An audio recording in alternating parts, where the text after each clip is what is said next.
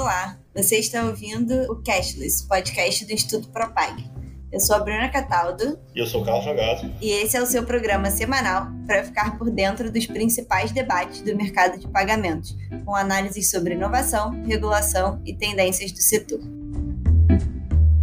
Olá, estamos aqui para mais um episódio do Cashless. Tudo bem, Ragazzi?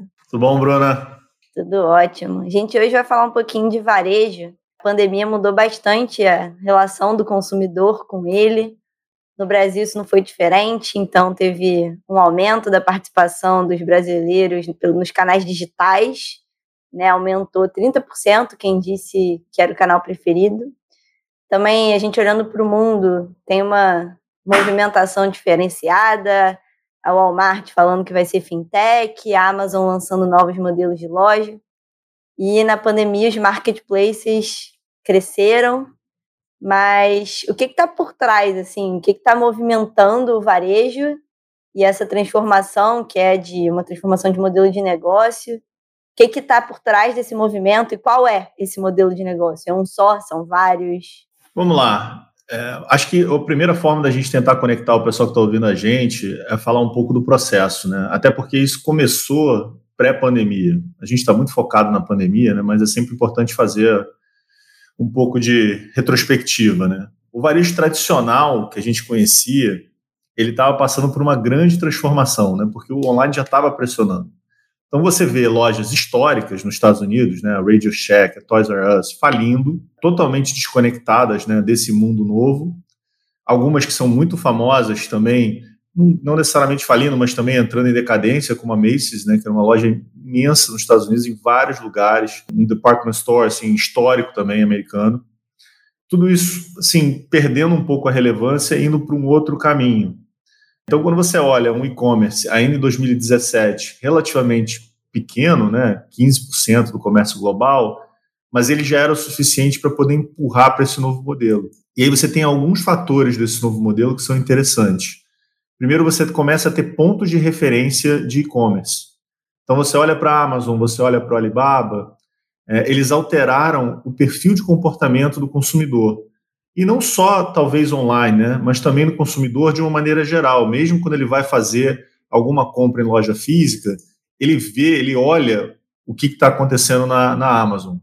Então, não só ele impacta a compra especificamente na loja física, porque vários dos consumidores por conta desses grandes hubs de varejo, desses marketplaces enormes, deixaram de comprar em loja física para poder comprar online, como também eles começam a verificar preços, ele começa a busca dentro dessas plataformas, ele verifica quais são as avaliações, tem uma série de mudanças comportamentais que não são só a migração para o online, né, mas também como você usa o online como isso influencia é, as compras presenciais. Muito, muito interessante isso. Então, assim, obviamente você não vai ter um fim do varejo físico, né? Eu, pelo menos, não acredito nisso. Você vai ter uma transformação. Eu acho que isso está em movimento agora.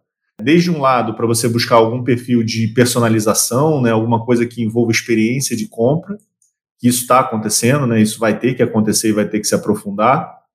Ou mesmo você ter uma diferença entre canais online.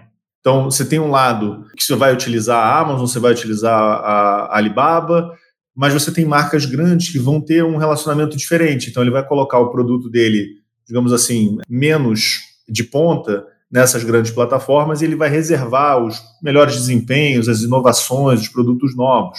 Então, você vê uma Nike fazendo isso, você vê uma Louis Vuitton fazendo isso.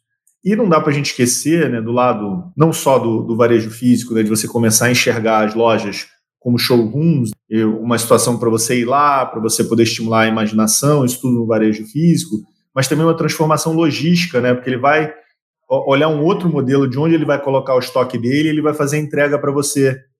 Então, tudo isso também está modificando, está se transformando. E a gente não pode esquecer de uma figura específica que também é muito relevante, a gente vê isso sem tanto carinho, né, mas ele é relevante, que é a figura do vendedor, que é uma, uma pessoa com quem você vai interagir para poder tomar uma decisão de compra. Então, você tem circunstâncias diferentes, né, onde você está dentro de um, uma experiência de varejo onde você precisa de algum apoio técnico ou referencial, aí a figura do, do lojista é importante, né, dessa pessoa, né, esse vendedor, ele é importante, e tem outros onde a tua decisão já está tomada, você só está procurando um lugar específico para poder fazer a aquisição. Então você está vendo várias mudanças interessantes, muitas, muitas mesmo.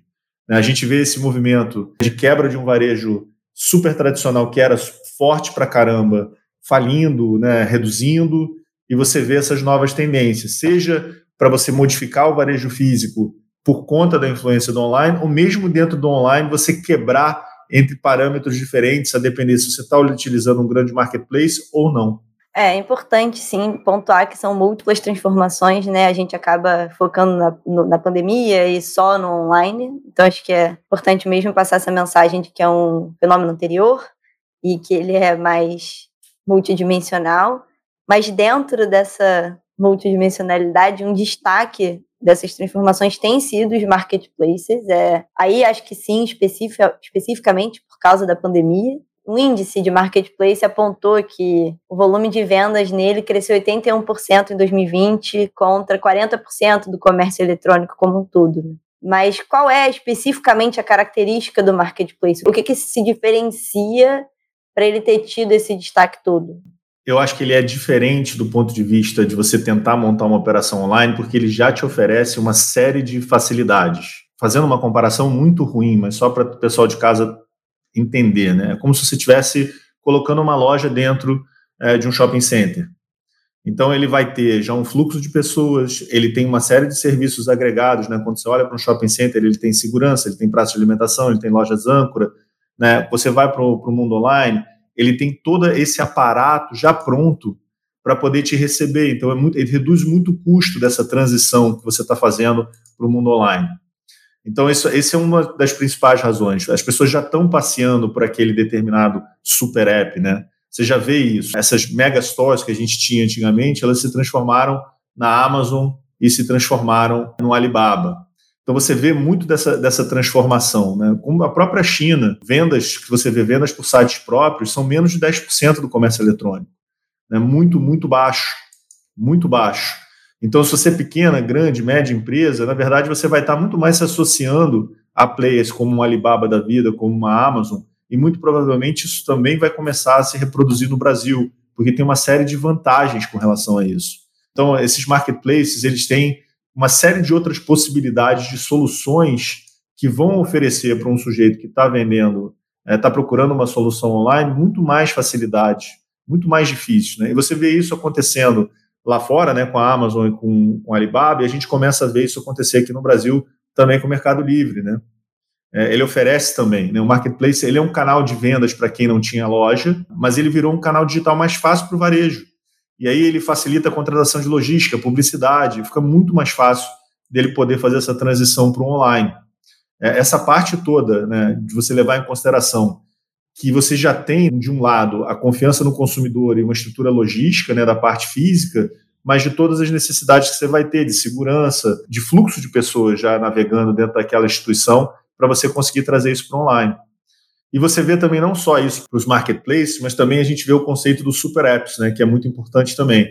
Porque ele não só fica numa funcionalidade, mas ele tem várias funcionalidades. Toda uma lógica. O WeChat talvez seja o, o principal exemplo disso mas o próprio Alibaba também tem essa, essa mesma dinâmica. Você não sai dali, né? você não precisa recorrer a vários lugares para você realizar suas atividades de dia a dia. Então, você consome conteúdo ali dentro, você faz suas compras de e-commerce ali dentro, é, você tem toda a sua estrutura de pagamentos ali dentro, se você quiser, inclusive, pegar crédito, você também pode. Então, você tem um, uma simplificação da vida das pessoas, digamos assim. Né? Você tem menos telas, menos aplicativos e um maior foco em experiência porque você tem várias funcionalidades no mesmo tempo. Então, uma, tem uma lógica de economia de tempo, que hoje é uma, é uma questão muito relevante, né? porque a gente está saindo de um mundo focado em propriedade para um mundo focado em uso, e aí o tempo virou uma variável muito mais relevante do que ela era no passado. Então, quando você também tem isso, a gente vê algumas possibilidades nessa direção. Acho que o Brasil também tem algumas possibilidades com RAP, com Magalu, para poder fazer. Eu vi, inclusive, Magalu, uma notícia recente, falando da diversificação, né? possibilidades novas, incluindo é, pagamentos. Então, você vai ver esse movimento acontecer e ele muito provavelmente vai ser reproduzido aqui no Brasil. Para mais conteúdos sobre e-commerce e outros assuntos sobre o sistema financeiro, olhe o nosso site institutopropag.org. Sim, é, essa expectativa existe, né? E acho que no mundo e no Brasil acho que não é diferente. Um ponto importante que tem, a gente, ah, como você falou, destaca a questão da pandemia, mas para além disso, essa mudança tem sido muito associada a uma mudança no perfil e na demanda do consumidor. O consumidor tem transformado a sua forma de consumir, ele quer novas funcionalidades, isso tem motivado o varejo a tentar se transformar. Um relatório recente do Payments levantou que os brasileiros, né, tiveram uma transformação pronunciada agora na pandemia, acelerou esse movimento. Então agora 46% dos consumidores dizem que o canal preferido de compras é o digital. Mas tem mais detalhes sobre qual é essa mudança de comportamento, o quanto ela pode aprofundar a tendência de transformação do varejo, ou a maior demanda por marketplaces? O que, que a gente pode esperar dessa mudança? O que está acontecendo e como ela se relaciona ali com essas movimentações todas? Eu acho que tem dois ângulos, né? Primeiro, a gente pode olhar isso pelo lado da oferta. Acho que a tendência no Brasil vai ser igual tem no resto do mundo, como eu estava falando um pouquinho antes, né? Você olha para uma situação onde você vai ter uma digitalização e essa digitalização provavelmente vai passar por esse ingresso de várias lojas físicas no mercado online tem milhares de vantagens com relação a isso, fazer todo o gerenciamento né, da operação, acompanhamento, análise de resultados, toda a parte de tecnologia, software, APIs, integração dos meios de pagamento. A gente vê, por exemplo, o Banco Central com o PISP, né, isso vai passar também por essas possibilidades, toda a parte de atendimento, marketing digital, tudo isso pode ser muito facilitado pelo ingresso desses marketplaces. Tem os riscos, a gente até outro dia pode falar um pouco mais sobre isso, mas essas facilidades. Pelo outro lado, tem uma, uma certa percepção do que está acontecendo no brasileiro. Né? O Brasil ele é muito peculiar em relação ao uso de tecnologia, porque a gente é um early user, né? E, em particular, a gente universalizou o acesso à internet via mobile. Isso também se refletiu na, no e-commerce. Grande parte das compras que a gente faz também estão dentro do modelo mobile. E o brasileiro tem algumas diferenças em relação ao que você vê lá de fora, né? O que, que a gente demanda? Né, o brasileiro tem uma, uma noção de que a compra na loja, isso tanto vale para física como para digital, ela tem muita fricção. Então, ele está procurando uma, uma compra mais facilitada. Né? Então, você olha, por exemplo, a experiência de compra mais conveniente e econômica. O que, que isso quer dizer? Ele está atrás de frete grátis, ele está atrás de códigos promocionais e ele é menos preocupado com segurança. Talvez isso seja uma questão inicial, porque à medida que problemas de segurança forem surgindo, forem se adensando, é, isso passa a vir a ser uma preocupação do lado brasileiro, mas por hora ela ainda não é de maneira tão clara. Talvez ela venha, talvez ela se modifique. Então você vê de um lado um Brasil que ainda usa dinheiro, né, por incrível que pareça, mas que cresce também nas alternativas de cartão e, que já cresceu muito ao longo dos anos, mas está utilização na compra online é muito maciça, né, então você vê isso crescendo também é, e alguns movimentos cashless que a gente tem discutido aqui, como, por exemplo, as carteiras digitais. Então, assim, muito provavelmente, Brasil vai caminhar no movimento de aprofundamento disso, tanto pelo lado da oferta, as empresas ingressando mais marketplaces, como também as empresas já, já incluídas nesses marketplaces, ou mesmo com a sua solução própria, tentando enxergar um consumidor que está procurando uma facilidade na compra, quer se ver livre desse processo de fricção.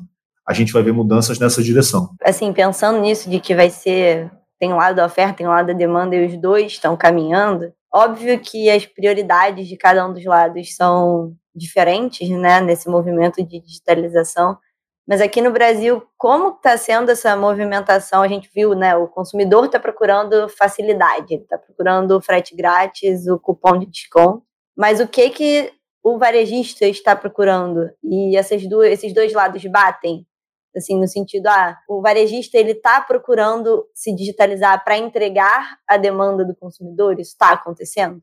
Então, ele está mais focado em resolver problemas logísticos dele do que efetivamente em melhorar a experiência do consumidor. Mas isso eu acho que tem com isso está relacionado com a fase que nós estamos. Então, como a gente está fazendo essa transição para online, a gente não tem esses marketplaces tão grandes no Brasil e os nossos estão em estágio de desenvolvimento desde o Mercado Livre até Magalu, Netshoes, por aí vai, ainda não tem tanto foco nessa experiência do consumidor, embora isso já venha melhorando. Então tem um certo mismatch, né? tem um descompasso entre as prioridades digitais de consumidores e comerciantes. E eu acho que isso tem a ver com o estágio do desenvolvimento, isso tem a ver também com a maneira como você processa os dados, né, com a inteligência no processamento desses dados, que no Brasil ainda está em, assim, em desenvolvimento, né, e lá fora já é uma coisa muito mais sofisticada, mas eu acho que são passos que chegarão rapidamente e estão sendo empurrados né, nessa direção. A experiência do consumidor é uma, é uma tendência que a gente vê em vários serviços onde sequer se discutia isso. A gente vê a experiência do consumidor agora em crédito, a gente vê a experiência do consumidor em pagamentos, payment as a service, né, o credit as a service. Você começa a criar esse, esse link que é muito forte para você melhorar a experiência do consumidor. Eu acho que é só uma questão de etapa, a gente vai chegar lá. Seja porque a prioridade inicial de você resolver as questões gerenciais, de logística, né, as questões do lado da oferta mesmo, para você viabilizar a operação, vão daqui a pouco ser superadas, seja porque você vai conhecer melhor esse teu consumidor online porque você vai gerenciar melhor dados e você vai ter um fluxo maior dessas pessoas indo para o mundo digital, o que melhora a sua capacidade de entender esse determinado consumidor. Sim, faz sentido, até porque antes de ter a estrutura, né, quando você constrói a estrutura, já deve criar uma melhora na experiência do usuário. Então, você tem uma logística melhor, você vai, nessa primeira etapa, já vai criar uma melhora para o consumidor, que depois, inevitavelmente, pode vir uma personalização maior, né, depois de ter estrutura. Bom, 2021 vai ser um bom ano para acompanhar isso, a gente vê como que essas transformações prosseguem e evoluem depois do cenário ou ao longo do cenário da pandemia. A gente tem mais conteúdo sobre isso nas nossas redes sociais, no YouTube, no Twitter, no LinkedIn, no Instagram. Deem uma olhada lá e até semana que vem. Tchau, gente.